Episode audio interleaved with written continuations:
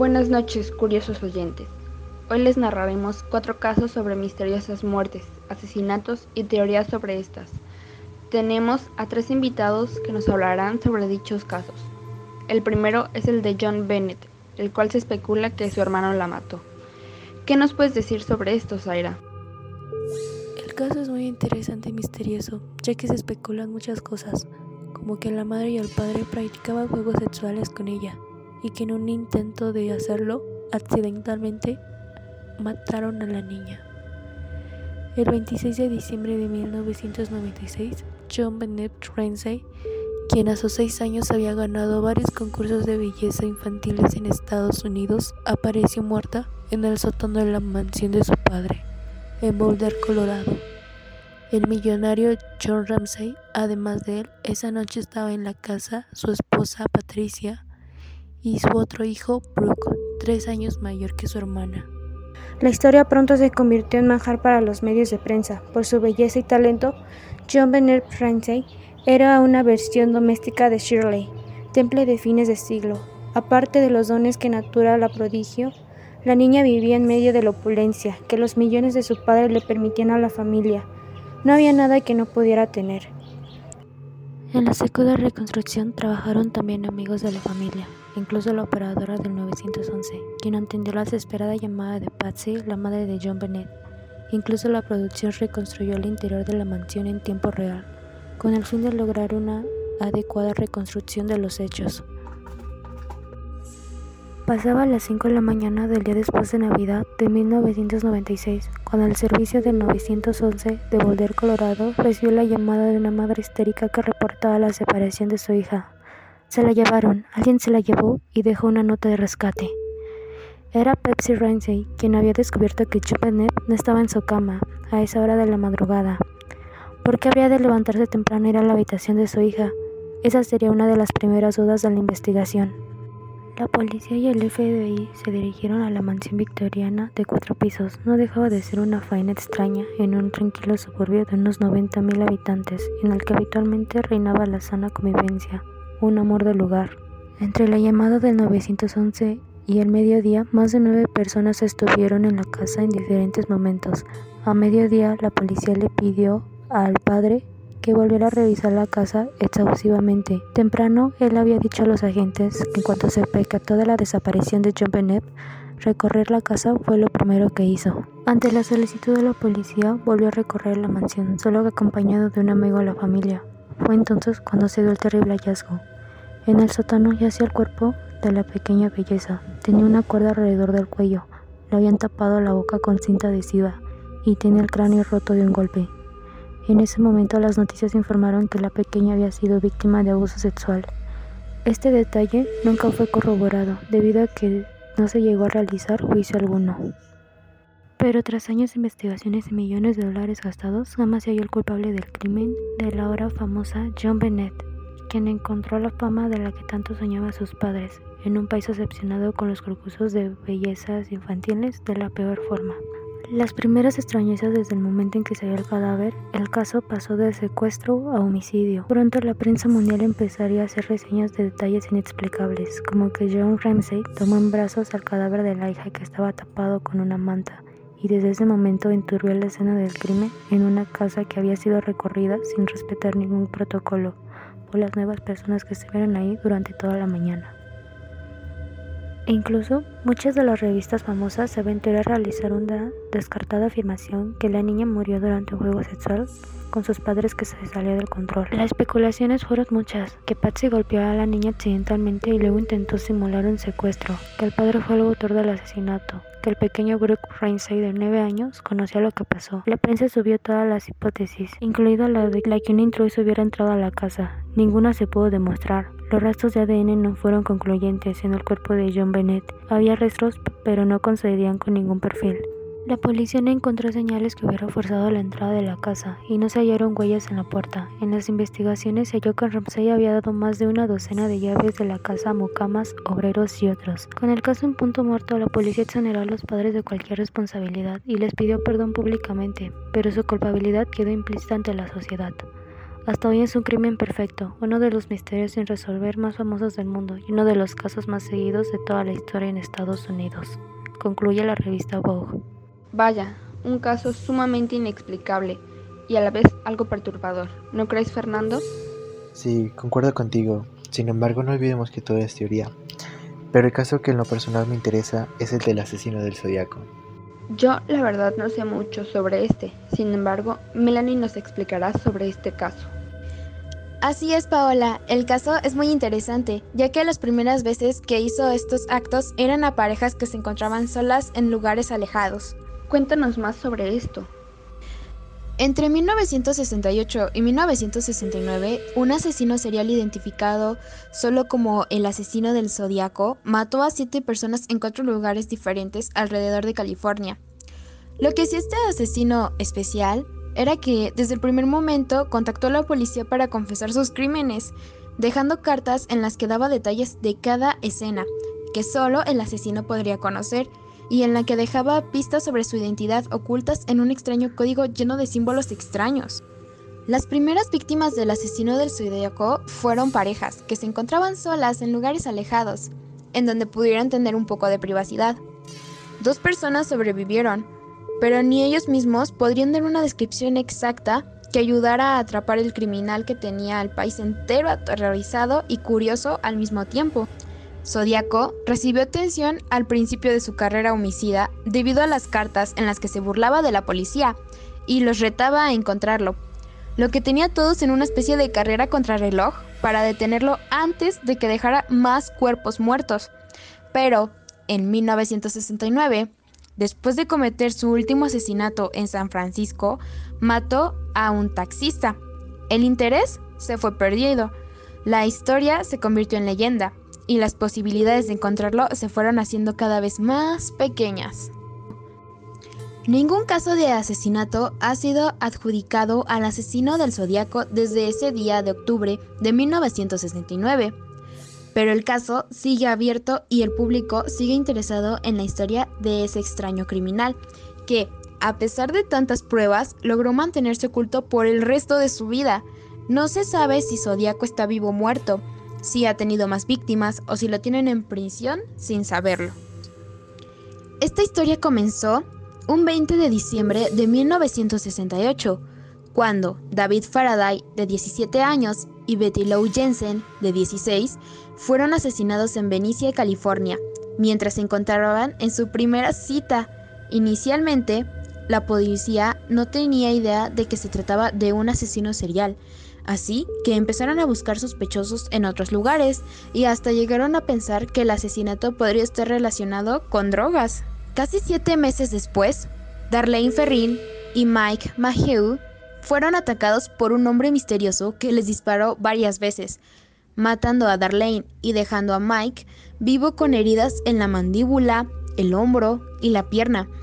Esta vez, Zodiaco llamó a la policía menos de una hora después de haber cometido el crimen, y ahí les confesó que también había matado a esos niños, refiriéndose a David y Betty. El tercer caso sucedió en septiembre de 1969. Cecilia Shepard y Brian Harley fueron atacados mientras tenían un picnic. Un hombre usando una capucha y un símbolo extraño se acercó a ellos, los amarró y los acuchilló los dos estaban vivos cuando llegó la ayuda, pero solo Harlane logró sobrevivir. Unos días después, el 11 de octubre, el Zodíaco cometió su último crimen. Asesinó a un taxista de San Francisco, y esta vez había testigos. Varias personas vieron el asesinato y describieron al criminal como un hombre blanco de entre 25 y 30 años, usando lentes y el pelo corto. La policía asumió que se trataba de un robo y vieron a un hombre que correspondía a la descripción. Pero alguien se equivocó con la descripción y dijeron que el hombre al que estaban buscando era afroamericano, así que lo dejaron ir. El 13 de octubre, el Zodiaco envió una carta en la que tomaba responsabilidad por el asesinato del taxista, enviando un fragmento cubierto de sangre de la camisa de su víctima y después de eso no se volvió a saber de él. Zodiaco envió varias cartas tanto a la policía como a los periódicos locales. Comenzaba siempre con This is the Zodiac speaking y daba detalles de los crímenes, asegurando que su nombre estaba escrito dentro de los códigos que se mostraban en sus cartas. El primer código fue descifrado por una pareja de California que encontró mensajes como Me gusta matar gente porque es muy divertido. Y que más víctimas significaban más esclavos, recolecta para mi vida futura. Pero el código que supuestamente contiene la identidad del criminal nunca ha sido descifrado. Después de 1971, Zodiaco se mantuvo en silencio por tres años, pero en 1974 envió una nueva carta en la que se aseguraba haber matado a por lo menos 37 personas. Ese año envió tres cartas más y volvió a desaparecer hasta 1978, cuando una nueva carta fue enviada al San Francisco Chronicle, aunque se pensaba que en esta podría ser falsa porque la letra era diferente. Además, se descubrió que un policía había estado falsificando cartas, aunque la estación de policía lo negó siempre. ¿Por qué dejó de matar? De acuerdo con el National Center for the Analysis of Violent Crime del FBI, un asesino serial puede dejar de matar si hay un cambio grande en su vida, pero también puede ser que simplemente se haya vuelto demasiado viejo para seguir. Realmente no se sabe y probablemente nunca lo sabremos. Y tampoco sabemos si simplemente cambió su modo operandi. A pesar de que se han considerado más de 2.500 sospechosos, Zodiaco sigue sin ser identificado y existe la posibilidad de que el asesino ya haya muerto. Espero que esa información sea cierta para las personas que viven en ese país, porque sin duda fue una persona sumamente peligrosa. Tienes razón, ese asesino era de cuidado. El caso que me tiene muy intrigada es el que ocurrió en Filadelfia. Es de aquel niño que hasta la fecha no se le conoce la identidad. Así es, y se le apodó el niño de la caja. Pero entonces, ¿cómo ocurrieron los hechos de aquel niño? Pues el 25 de febrero de 1957, un universitario que pasaba por una zona boscosa cerca de Filadelfia encontró el cuerpo de un niño de entre 4 y 6 años de edad, envuelto en una sábana y metido en una caja común de cartón. Llevaba ahí entre 3 días y 3 semanas. Estaba desnudo, cubierto de golpes y le habían cortado el pelo, probablemente después de morir. La policía llenó la región de carteles solicitando información sobre la identidad del niño, buscando si se había denunciado la desaparición de algún chico que encajara en su descripción, y se rastreó la procedencia de la caja en la que había sido encontrado. Ninguna de estas pistas dio sus frutos. Al día de hoy no se sabe todavía quién era aquel niño. Se le tomaron muestras de ADN años más tarde para buscar a algún familiar, pero tampoco han dado resultado. Hasta el momento es la única información que se sabe sobre el niño, pero sin duda es un caso que desconcertó a toda la población. Como ya mencioné, ningún familiar lo reconoció. Hasta cierto punto es algo muy interesante, pero a la vez trágico, por el hecho de no haber sido reconocido. Hasta ahora todos los casos han sido muy intrigantes y misteriosos. Exacto, pero el caso que me ha estado ocasionando curiosidad desde que lo mencionamos es el de aquella chica que fue encontrada muerta en el Hotel Cecil en Los Ángeles. Aquella chica que horas antes se vio por las cámaras de seguridad del hotel, muy asustada. ¿Alguien recuerda el nombre de la chica? Se llamaba Elisa Lam y de hecho su caso sigue siendo un misterio. ¿Sí? ¿Por qué lo dices? Una estudiante canadiense de la Universidad de Columbia Británica, en Vancouver. Su cuerpo fue recuperado del tanque de agua del Hotel Cecil en el centro de Los Ángeles el 19 de febrero del 2013. Lam había sido reportada como desaparecida a principios del mes. Los trabajadores del mantenimiento en el hotel descubrieron el cuerpo al investigar tras las quejas de los huéspedes sobre problemas con el suministro de agua. Lam era hija de migrantes de Hong Kong, quienes abrieron un restaurante en Burnaby, a las afueras de Vancouver. Fue una estudiante de la Universidad de Columbia Británica, aunque no estaba registrada a principios del 2013. Visitó el zoológico de San Diego y publicó fotos tomadas ahí en las redes sociales. El 26 de enero llegó a Los Ángeles. Después de dos días se registró en el Hotel Cecil, cerca del centro de Skid Row.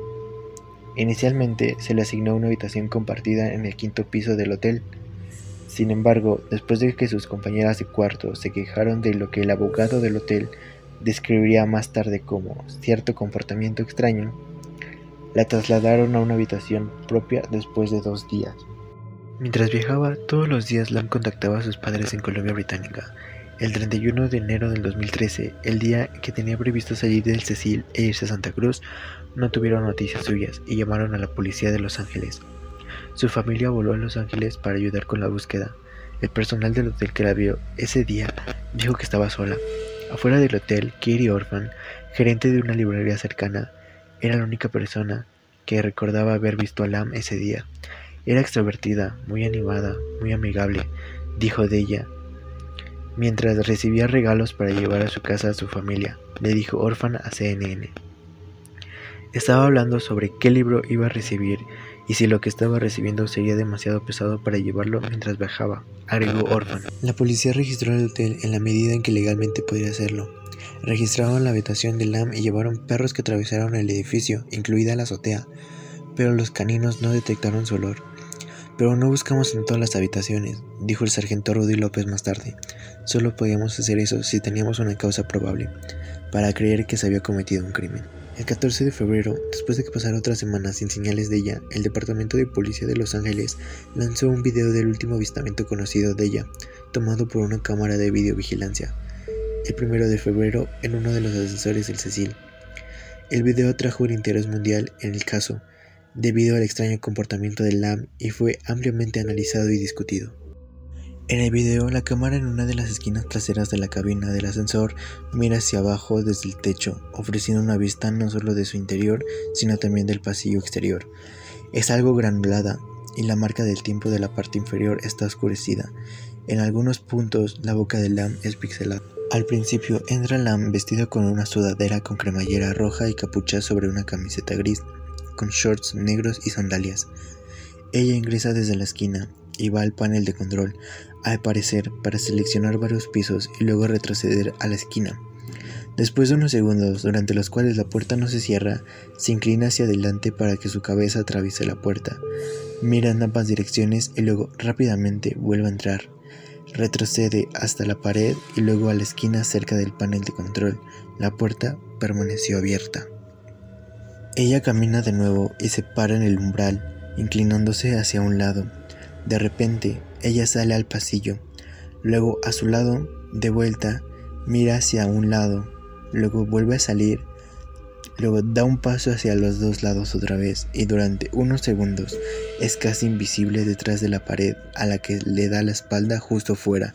La puerta permaneció abierta. Se puede ver su brazo derecho subiendo su cabeza y luego se gira para volver a entrar a la cabina, poniendo ambas manos al costado de la puerta. Luego va al panel de control a presionar muchos más botones y luego regresa a la pared por la que había entrado el ascensor, colocando ambas manos sobre sus oídos nuevamente.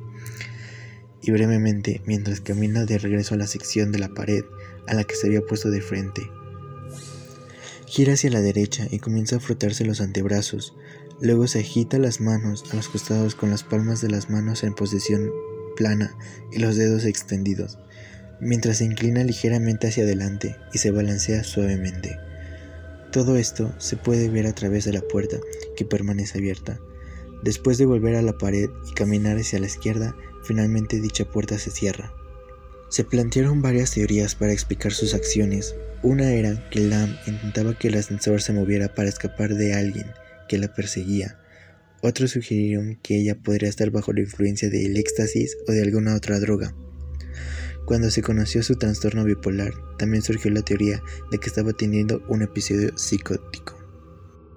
Durante la búsqueda de Lam, los huéspedes del hotel comenzaron a quejarse por la baja presión del agua. Más tarde, algunos afirmaron que su agua era de color negro y tenía un sabor inusual en la mañana del 19 de febrero, el cuerpo de Lam fue encontrado en uno de los cuatro tanques de mil galones que proveían agua a las habitaciones de huéspedes, una cocina y una cafetería. El tanque se drenó y se abrió debido a que su escotilla de mantenimiento era demasiado pequeña para acomodar el equipo necesario para extraer el cuerpo de Lam. El 21 de febrero, la Oficina Forense de Los Ángeles emitió un hallazgo de ahogamiento accidental, con el trastorno bipolar como un factor significativo. El informe forense completo, publicado en junio, indicó que el cuerpo de Lam había sido encontrado desnudo, flotaba en el agua, ropa similar a la que llevaba en el video del ascensor, cubierta con partículas de arena. También se encontraron con ella su reloj y la llave de la habitación. El cuerpo de Lam estaba moderadamente descompuesto e hinchado.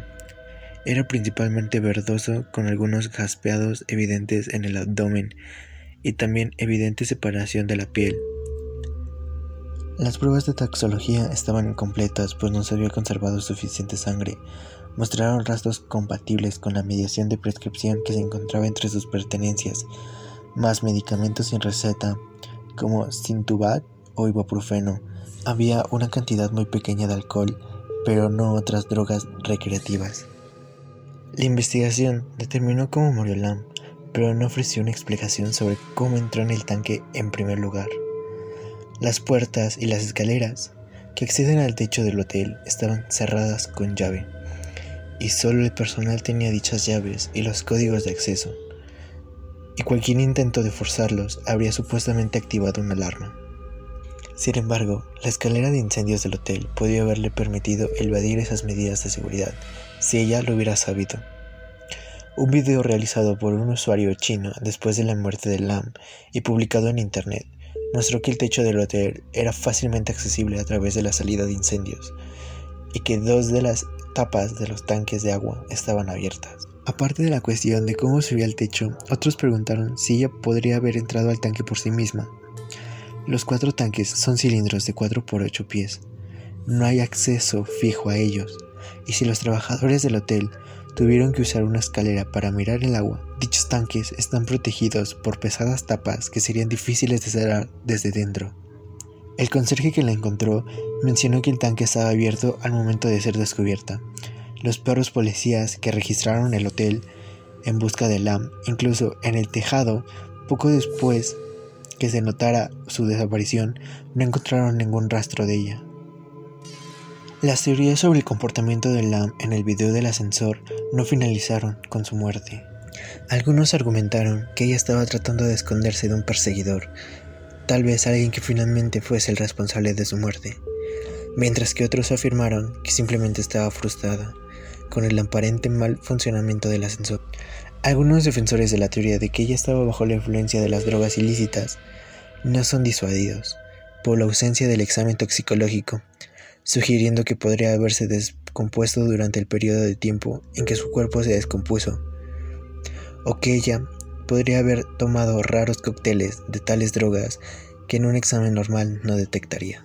Actualmente, después del documental realizado por Netflix, se sabe que la fecha 15 de junio en la autopsia está mal interpretada y en realidad dice también 18 con una pluma a la cual se le fue la tinta, al escribir rápidamente el 8, y que la colocación de muerte indeterminada fue un error.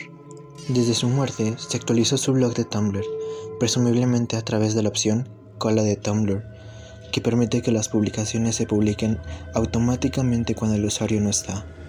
Su teléfono celular no fue encontrado ni en su cuerpo ni en su habitación. Se supone que fue robado en algún momento de su muerte. No se sabe si las actualizaciones continuas a su blog se vieron facilitadas por el robo de su teléfono, por el trabajo de un pirata informático o a través de la opción cola. Ni se sabe si las actualizaciones están relacionadas con su muerte. Una historia que me dejó impactada. Sin duda, estos casos han sido impresionantes que todo el mundo debería saber. Tantos casos sobre la muerte me dieron escalofríos. Concuerdo con ustedes, pero no olvidemos que existen peores casos, tanto como personas que pueden estar cerca de nosotros y posiblemente la próxima persona podría ser tú. Bueno, sin más que decir, eso sería todo por hoy. No olvides escuchar En Busca de lo Inexplicable y seguir alimentando tu curiosidad. Esperemos tengan una linda noche.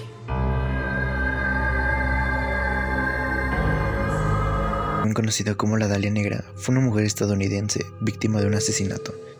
Apodada la Dalia Negra, Short fue encontrada gravemente mutilada y su cuerpo cortado en dos el 15 de enero de 1947 en Lambert Park, Su asesinato, todavía sin resolver, ha originado muchas suposiciones y ha servido de inspiración para películas y libros.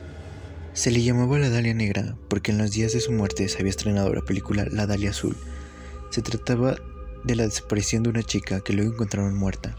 Además, Elizabeth siempre vestía de negro. Elisa Fromm, de 22 años, fue descrita como una jugadora de voleibol, aspirante, optimista, inteligente y apasionada. Chris Kremers, de 21 años, se describe como una persona abierta, creativa y responsable. Ambas habían crecido en Amsterdam. Fromm se había graduado con una licenciatura en Ciencias Aplicadas de, de Venter el septiembre anterior y Kremers acaba de completar sus estudios en Educación Social Cultural, especializándose en Educación Artística de la Universidad de Utrecht. Estos casos y más en el próximo capítulo de En busca de lo inexplicable.